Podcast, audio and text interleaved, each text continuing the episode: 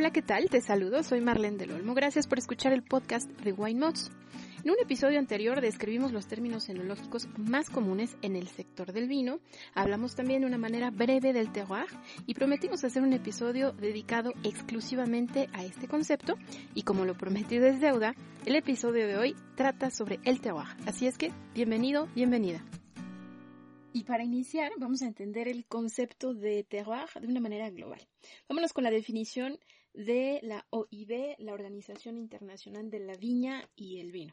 Esto nos define el terroir vitivinícola como un espacio sobre el cual se va a desarrollar un saber colectivo de las interacciones entre un medio físico identificable y las prácticas vitivinícolas que confieren unas características distintivas a los productos originarios de este espacio. Y si nos vamos con la, con la definición que nos da el diccionario Larousse, nos define el terroir como un conjunto de tierras de una región determinada, las cuales son observadas desde el punto de vista de sus aptitudes agrícolas, proporcionando uno o más productos característicos, en este caso el vino.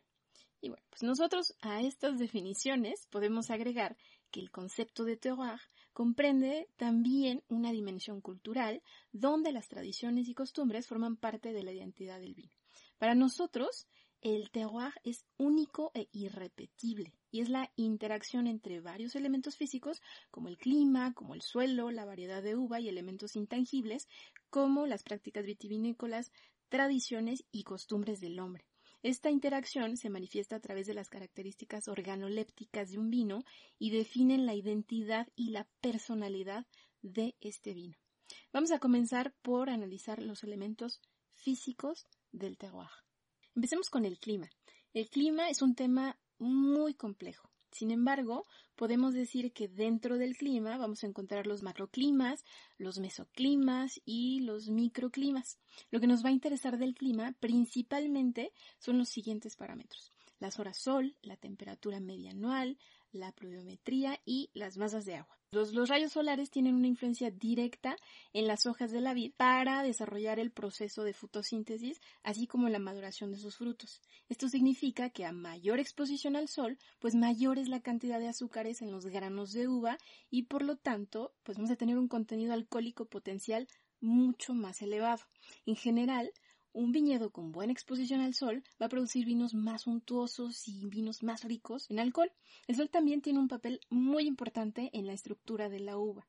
Es decir, en aquellos lugares donde hay más horas sol, la piel de la uva va a ser más gruesa, lo que se traduce, obviamente, en mayor cantidad de polifenoles, es decir, antocianos y taninos, que se transmiten al vino y el cual pues va a tener más color gracias a los antocianos y más astringencia, y esto gracias a los taninos.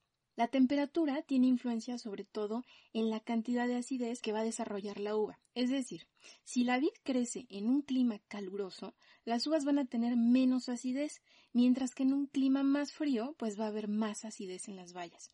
Esta es una de las razones por la cual se suele vendimiar ya sea de noche o cuando lo hacen muy temprano por la mañana, y esto pues para mantener una acidez suficiente en el vino y que no se, no se vuelva plano el, el vino. Como ejemplos, vamos a citar las regiones de Alsacia y puedo citar también eh, la región de, de, Champagne en Francia, donde los vinos que se producen en estas regiones están caracterizados por su acidez y también por su frescura. Vamos con la pluviometría, la lluvia, es decir, el agua. Esto es de vital importancia para que la vid pueda vegetar de manera correcta, siempre y cuando sean en cantidades mesuradas. Si cae mucha lluvia, se corre el riesgo de que el viñedo absorba demasiada cantidad de agua que, pues bueno, irá en, gran medida los racimos haciéndolos más grandes, mismos que van a diluir el vino. En resumen, mucha lluvia trae mucho rendimiento al viñedo y mucho rendimiento conlleva a, dilución del vino, es decir, un vino menos concentrado. Otro de los problemas al tener mucha cantidad de agua es el riesgo de contraer enfermedades de origen fúngico, hongos como el mildiu, el oidio o botritis, sobre todo si las lluvias se presentan al final de la maduración de la uva, es decir, justo antes de la cosecha. Entonces, la combinación de humedad y temperatura van a dar las condiciones apropiadas para el desarrollo de estas enfermedades. También está el otro, extremo de la pluviometría, es decir, la falta de lluvia.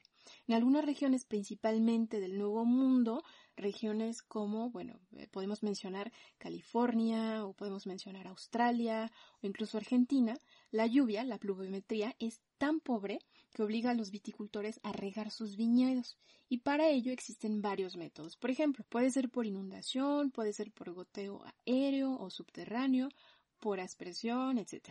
Cualquiera que sea el método, el objetivo va a ser el mismo es decir, proporcionar a la vid el agua suficiente para que pueda realizar sus funciones biológicas. Otro aspecto que influye en el clima son los cuerpos de agua cercanos a las vides. Vamos a hablar, por ejemplo, de los mares, de los ríos, de los lagos o los estuarios, los cuales van a tener una influencia en la temperatura de sus alrededores.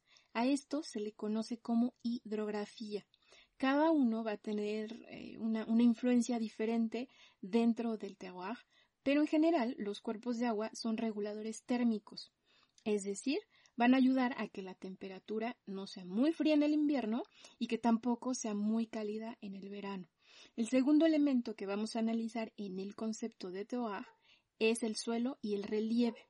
Estos son muy pero muy importantes para el crecimiento de la uva y pues de ellos dependen mucho de los trabajos dentro del viñedo, como son la poda, la conducción, podemos hablar del riego si es permitido o no, entre otras, otras actividades. Pero hablemos primero del relieve.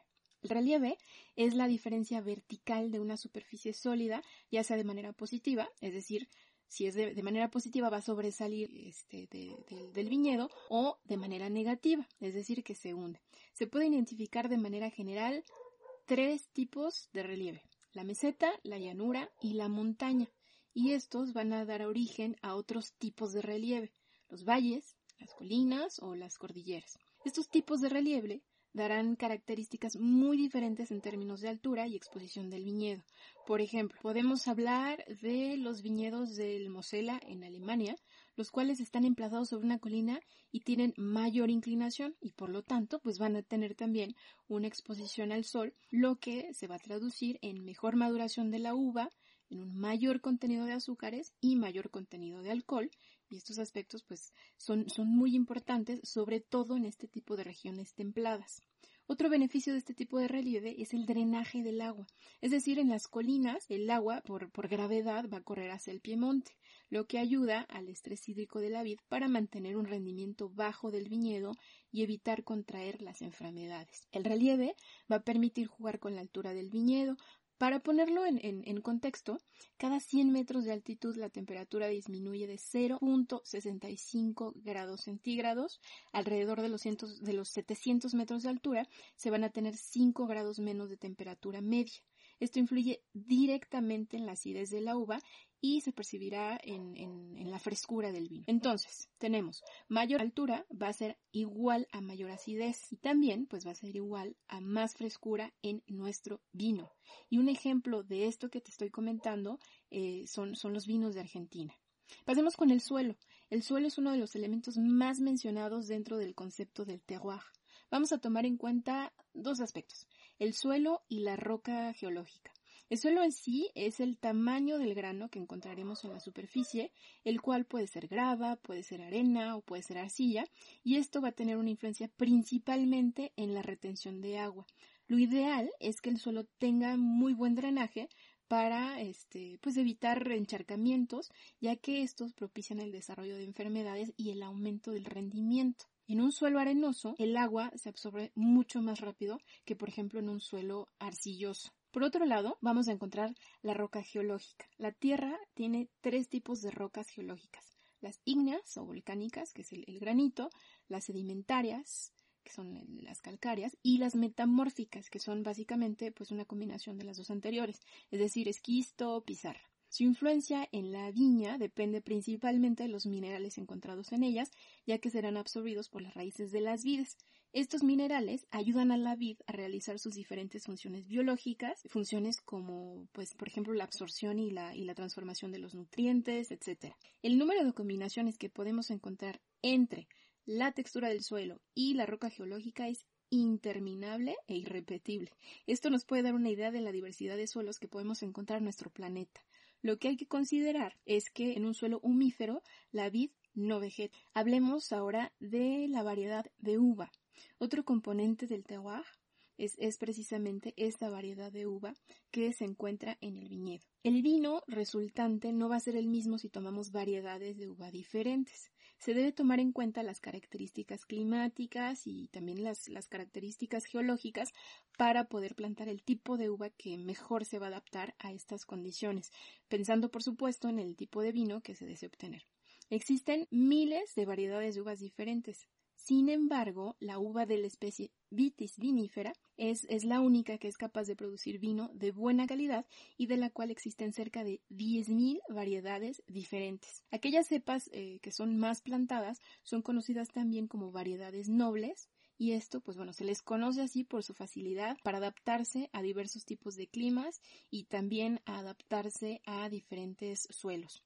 Se pueden considerar como variedades nobles, por darte algunos ejemplos en tintas, la Cabernet Sauvignon, la Merlot, la Syrah, Pinot Noir, Tempranillo, Grenache. Y si podemos hablar de algunos ejemplos de uvas blancas, pues está la Chardonnay, la Sauvignon, la Viognier, el Riesling o incluso Chenin. Si se quiere profundizar en este tema, se puede hablar de clones y portainjertos, los cuales van a proporcionar a la vid características distintas en función, bueno, del, vigor, en función a la resistencia a ciertos tipos de climas, enfermedades, etc. Por ejemplo, un portainjerto es una raíz de origen americano que puede ayudar al viticultor a darle mayor o menor rendimiento a la vid. Aquí, pues bueno, vas a, vas a preguntarme, ¿por qué es necesario un portainjerto? Recordemos que en el siglo XIX la plaga de la filoxera, que por cierto es, es, originaria de América, atacó a los viñedos de todo el mundo, casi a todos los viñedos del mundo. Este pulgón se alimenta de la raíz de la vid y evita la, la absorción de los nutrientes y pues esto provoca la muerte de la planta. La única solución es plantar una raíz americana, la cual es resistente a este insecto, sobre la que se va a injertar la variedad de vitis vinífera que se desee. Puede ser Chardonnay, puede ser Merlot, puede ser Pinot Noir, Tempranillo, etc. Hoy en día, déjame decirte que cerca del 90% de los viñedos del mundo están plantados sobre raíces americanas y a esta, esta raíz se le conoce como porta injerto. Los clones, por otro lado, es la evolución propia de la variedad de uva y ayudan a la planta a adaptarse a las condiciones tanto climáticas como geológicas de sus alrededores, por lo que ciertos clones van a ser más resistentes a climas más fríos o a climas más calurosos o a suelos más pobres, etc. Todas estas prácticas dependen del último elemento del terroir, el viticultor. Ahora pasamos con, este, este elemento, el factor humano, que tiene mucho que ofrecer al concepto de terroir, ya que es el ser humano que va a transmitir su trabajo a la vida. También va a poner en práctica todo su savoir-faire, dentro del cual están incluidas, por supuesto, pues sus costumbres, su experiencia, su manera de vivir y su cultura en general. El ejemplo más claro de que el hombre juega un papel muy importante dentro del terroir es la región de Borgoña, en Francia, donde vamos a tener un viñedo y este viñedo va a pertenecer hasta 50 propietarios diferentes y cada uno de estos propietarios va a trabajar la vid de una manera diferente. Y entonces nos va a dar vinos completamente distintos. ¿Y esto por qué? Pues por el simple hecho de que cada uno de esos viticultores eh, por citarte algunos aspectos, va a envejecer su vino en barrica menos tiempo que el, que el compañero de al lado, algunos van a utilizar un tipo de madera diferente a aquella del vecino, y entonces, bueno, esto como te comento nos va a dar eh, un vino completamente diferente. El viticultor también aporta su perspectiva, sus creencias, su historia y pues también su narración, su narración cultural. Por lo tanto, las interacciones del suelo, clima y variedad de uva solo se encuentran o van a encontrar un significado importante a la vista de su conocimiento y también de su comportamiento. De otra forma, pues imagínate cómo se lograría producir vino en Lanzarote, en España, donde el ser humano de plano ha sabido adaptar sus prácticas a los fuertes vientos del Atlántico. Las mismas condiciones, pero en una cultura diferente, se presenta en la isla de Santorini. Estamos hablando de Grecia, en donde la conducción del agua es diferente, pero el objetivo pues, es el mismo, proteger las vides de los fuertes vientos del Mediterráneo. De esta manera es como el vino tiene una expresión única y una expresión particular. La combinación de estos cuatro elementos va a dar lugar a una indeterminada expresión del terroir. Es la razón por la cual el tema de terroir es tan complejo y extenso. De cualquier manera, se, se ha intentado simplificar y resumir los aspectos más importantes.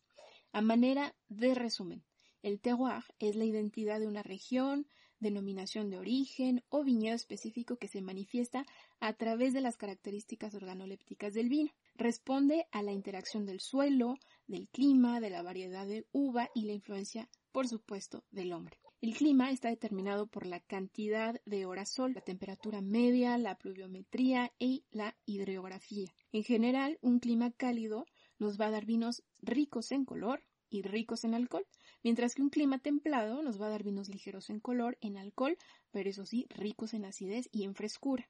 Las masas de agua, como los lagos, los ríos, los mares, van a servir de regulador térmico. La pluviometría es necesaria, pero eso sí, en cierta medida, es decir, ni mucho ni poco. El relieve influye tanto en la altitud como en la exposición de los viñedos al sol. A mayor altitud, menor temperatura media, lo que se traduce en mayor acidez. Mayor exposición al sol, mayor concentración de azúcares, lo que se traduce en mayor contenido potencial de alcohol. La textura del suelo influye en el drenaje del agua, mientras que su composición influye en la absorción de nutrientes y minerales importantes para nuestra vida. La variedad de uva nos va a dar gran parte del estilo y de la tipicidad de nuestro vino, pero va a ser la decisión del viticultor utilizar ciertos tipos de clones y ciertos tipos de portainjertos en función de las condiciones climáticas y geológicas del lugar. Además, la cultura y los conocimientos del hombre van a ayudar a realizar prácticas enológicas distintivas que influyen directamente en la expresión del vino. Yo te agradezco por haber escuchado este episodio de Wine Mods. No olvides seguirnos en nuestras redes sociales. Estamos en Facebook, en Instagram, en Twitter, en YouTube como Wine Mods. Este podcast está disponible en las plataformas iTunes, en iVoox, en Spotify. Bueno, nos vemos en un próximo episodio de este podcast de Wine Mods. Hasta luego.